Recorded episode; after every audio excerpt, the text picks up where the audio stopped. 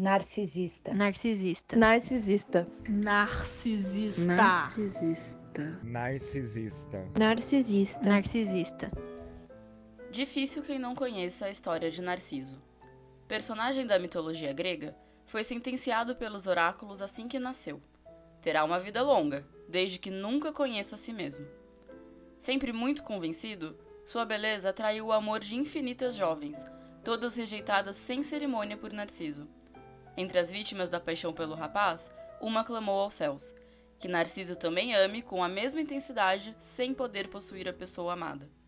Nêmesis, a deusa da vingança, ouviu o pedido e aceitou. Foi assim que, cansado da caça, Narciso se pôs à beira de um lago para se refrescar, onde viu pela primeira vez seu rosto refletido, estopim da paixão no coração do jovem. Sem saber que aquela imagem era própria, definhou de tristeza, incapaz de alcançar o amado e de desviar o olhar da face tão bonita que lhe custara a vida. O mito serviu para dar nome a uma característica da personalidade, narcisista, aquele que é centrado em si mesmo, voltado para sua própria imagem. A palavra caiu no gosto popular e seu significado fugiu do literal. Todo mundo é narcisista, já dizia Freud, mas no contexto de que todos temos o reflexo de autoproteção. Mas e quando o reflexo, aparentemente saudável, ameaça ser um problema? Não é novidade que estamos ao alcance de um clique para qualquer pessoa no mundo. Este podcast vem para discutir não só a cultura do narcisismo, mas como somos incentivados diariamente a tapar buracos mais profundos com curtidas, comentários e seguidores. Sim, eu estou falando do Instagram, mas este podcast vai falar não só do Instagram, mas de mim, de você, de todos nós. O fim é jornalístico. Entender o porquê continuamos a incentivar uma sociedade onde os jovens passam não só muito tempo nas redes sociais, mas que também estão cada vez mais deprimidos com a própria aparência. Sobre todos esses temas, eu converso um pouco mais a fundo com o psiquiatra Roger Zassef. Eu sou Mariane Campos e esse é o Narciso no Espelho Negro. Boa viagem!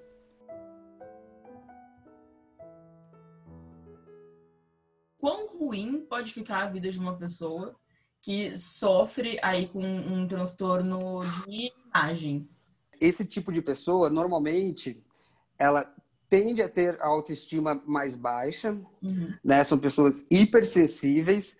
E na psiquiatria, essa parte relacionada à aparência, à valorização estética e à opinião do outro no geral, é, são temos os transtornos mais específicos, temos dentro dos transtornos alimentares, que é mais relacionado ao peso, uhum. temos a anorexia, né? Anorexia e a compulsão alimentar, né? Que é muito, que é uma distorção é, é da autopercepção que a pessoa está magérrima ali, geralmente desnutridas graves, mas para ela ela está gorda e não há uhum. não há argumento que vá que vá mudar esse tipo de pensamento. Então entra nesse aspecto de hipervalorizar e, uma distorção da imagem, mas esse tipo que a gente está falando tem um transtorno que chama transtorno dismórfico corporal, que é o que vem sido discutido um pouco mais recentemente, que é aquela pessoa que começa a enxergar uma imperfeição no, no corpo dela, em qualquer região do corpo, em uma ou mais, e aquilo, é, a preocupação com aquilo, o incômodo que aquilo causa nela, é, é tamanho e, na verdade, geralmente são questões quase imperceptíveis. Então, uhum. Então, pode ser algo que é imaginário, que a pessoa distorceu mesmo, ou real, mas muito discreto.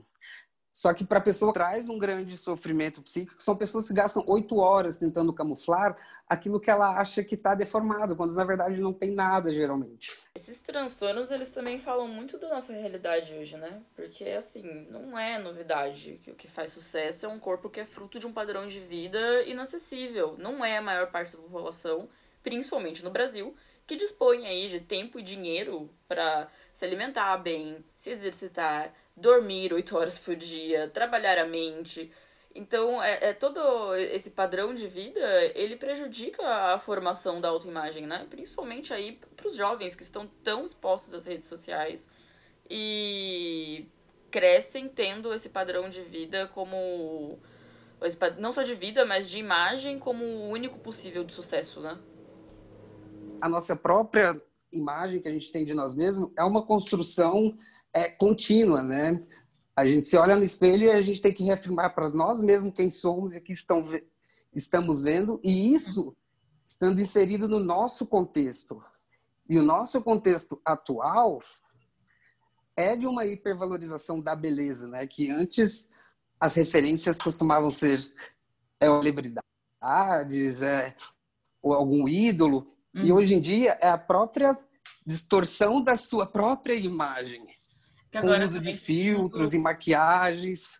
É fácil, é, todo mundo pode ser um, um, um influenciador, né? Todo mundo pode ser aquele alvo desse desejo. Acho que é essa questão de, de querer ser o alvo desse desejo alheio, de ser como aquela pessoa é e ter a, as vantagens que essa pessoa tem, eu acho que tudo isso também é muito sedutor, assim, sabe? Talvez seja um, um catalisador. Aí, um catalisador, eu não sei se é a palavra certa, mas um, um grande incentivador para pessoas que têm esses problemas de, de baixa autoestima camuflarem esses problemas nas redes. Não, isso com certeza, né? Na verdade, assim, a, a busca pela beleza em si, né, e de ser valorizado, né, e de se, se sentir bem com a, com a, sua imagem, né, ela é universal. Uhum. Mas o que a gente tem hoje, na verdade, essas redes sociais, é que elas ditam, na verdade, padrões, né? E padrões de todas as formas, seja padrões de beleza, padrão uhum. de vida, padrão de consumo, né? Sim, sim. E a gente vai criando a nossa realidade, nossa percepção, sempre atribuído à realidade do outro, que a gente está inserido e que a gente gasta muito tempo. Então, o problema de hoje em dia é esse excesso que a gente fica nesse tipo de, de redes sociais e aplicativos. E não só o tempo, mas também o que a gente consome nesses aplicativos, né? Ficar consumindo apenas esse padrão de vida inalcançável, claro que, que vai trazer um, um prejuízo aí para sua imagem, para sua autoestima.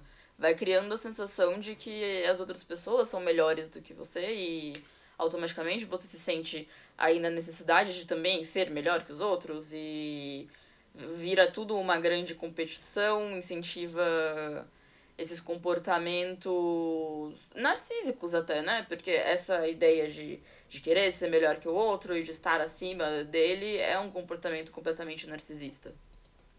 Sim, sim, exatamente. É, o, o narcísico, é, dentro da transtor do transtorno de personalidade, ele, ele tem um padrão persistente de grandiosidade, né? É, então ela tem, ele tem muito essa necessidade de admiração. Então é tudo ele em todas as questões. Tanto que ele, ele é, o normal dele é humilhar o outro até para inflar mais o ego dele ainda, né? Porque é assim que ele faz, né? E, tem um, uma preocupação com umas fantasias de realizações assim sem limites, né? É, exatamente, seja com poder, com dinheiro, uhum. mas muito disso da beleza. Ela, ele tem essa necessidade de admiração, né? O Instagram vira então um habitat natural dessas pessoas, né? Dos narcisistas. Sim, sim. E não é difícil identificar esse tipo de pessoas, na verdade.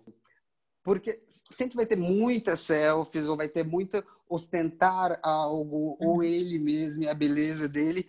E ele está procurando é, é aplausos. Então, assim, que eu acho que dá para a gente tentar fazer para minimizar isso é não reforçar, é, não dá tanto biscoito assim, sabe? Então a forma de lidar com o narcisista é não dar atenção a ele?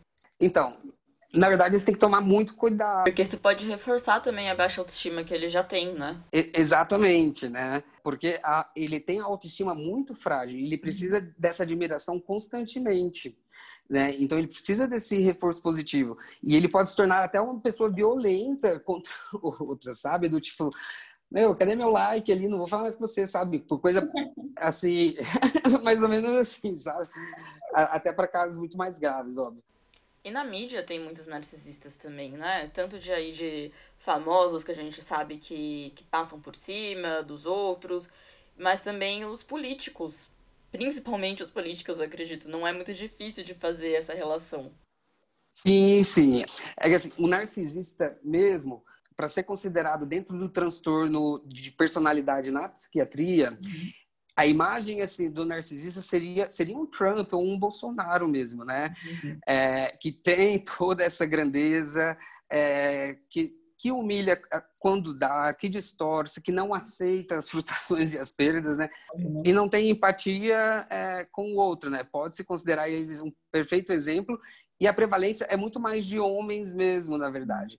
E na mulher, o que acontece mais é mais relacionado aos transtornos de personalidade, né? E essa hipervalorização do, do supérfluo, do belo, né? Que é uma grande questão do, de lidar com as relações interpessoais.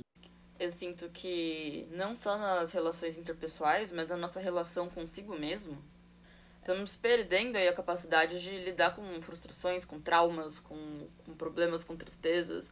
A gente vai se blindando, assim, né, para não, não ter que lidar com isso e não o bastante estarmos nessa condição, mas a gente também está passando essa, esse modelo de vida, essa imagem para os adolescentes que ficam tanto tempo no, nas redes sociais e principalmente no Instagram, que é a, a grande rede aí do, do parecer e não do, do ser, né? A gente dá muito mais valor aí para estar bonito na selfie do que estar bonito, não, não só bonito na vida real, mas feliz na vida real, saudável, é, é uma, realmente uma hipervalorização do supérfluo.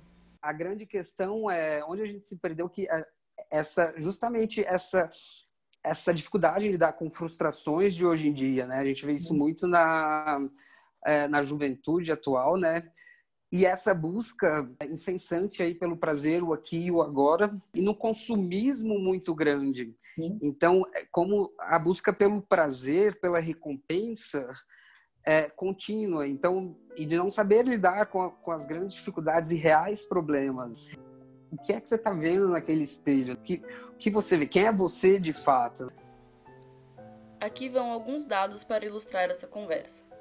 Um estudo canadense apontou que aumenta em 50% para as meninas e 35% para os meninos os sintomas de depressão entre aqueles que passam mais de 5 horas por dia nas redes sociais.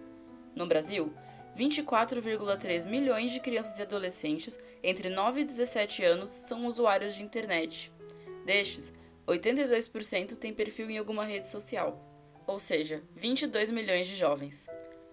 Dos nossos adolescentes, 30% apresentam transtornos psicológicos comuns, como ansiedade e depressão. O transtorno dismórfico corporal atinge 2% da população brasileira, enquanto a anorexia e a bulimia passam na frente, 4,7%, podendo chegar a 10% quando analisados os dados apenas de adolescentes. Estes dados podem ser encontrados no site da Agência Brasil, Estadão, Abril Saúde e Veja. Narciso no Espelho Negro é o produto desenvolvido para o trabalho de conclusão de curso em jornalismo na Faculdade Paulos de Comunicação. Na próxima etapa da viagem, converso com a psicóloga Gabriela Cardoso sobre a autoestima. A você que nos acompanhou até aqui, muito obrigada e até mais.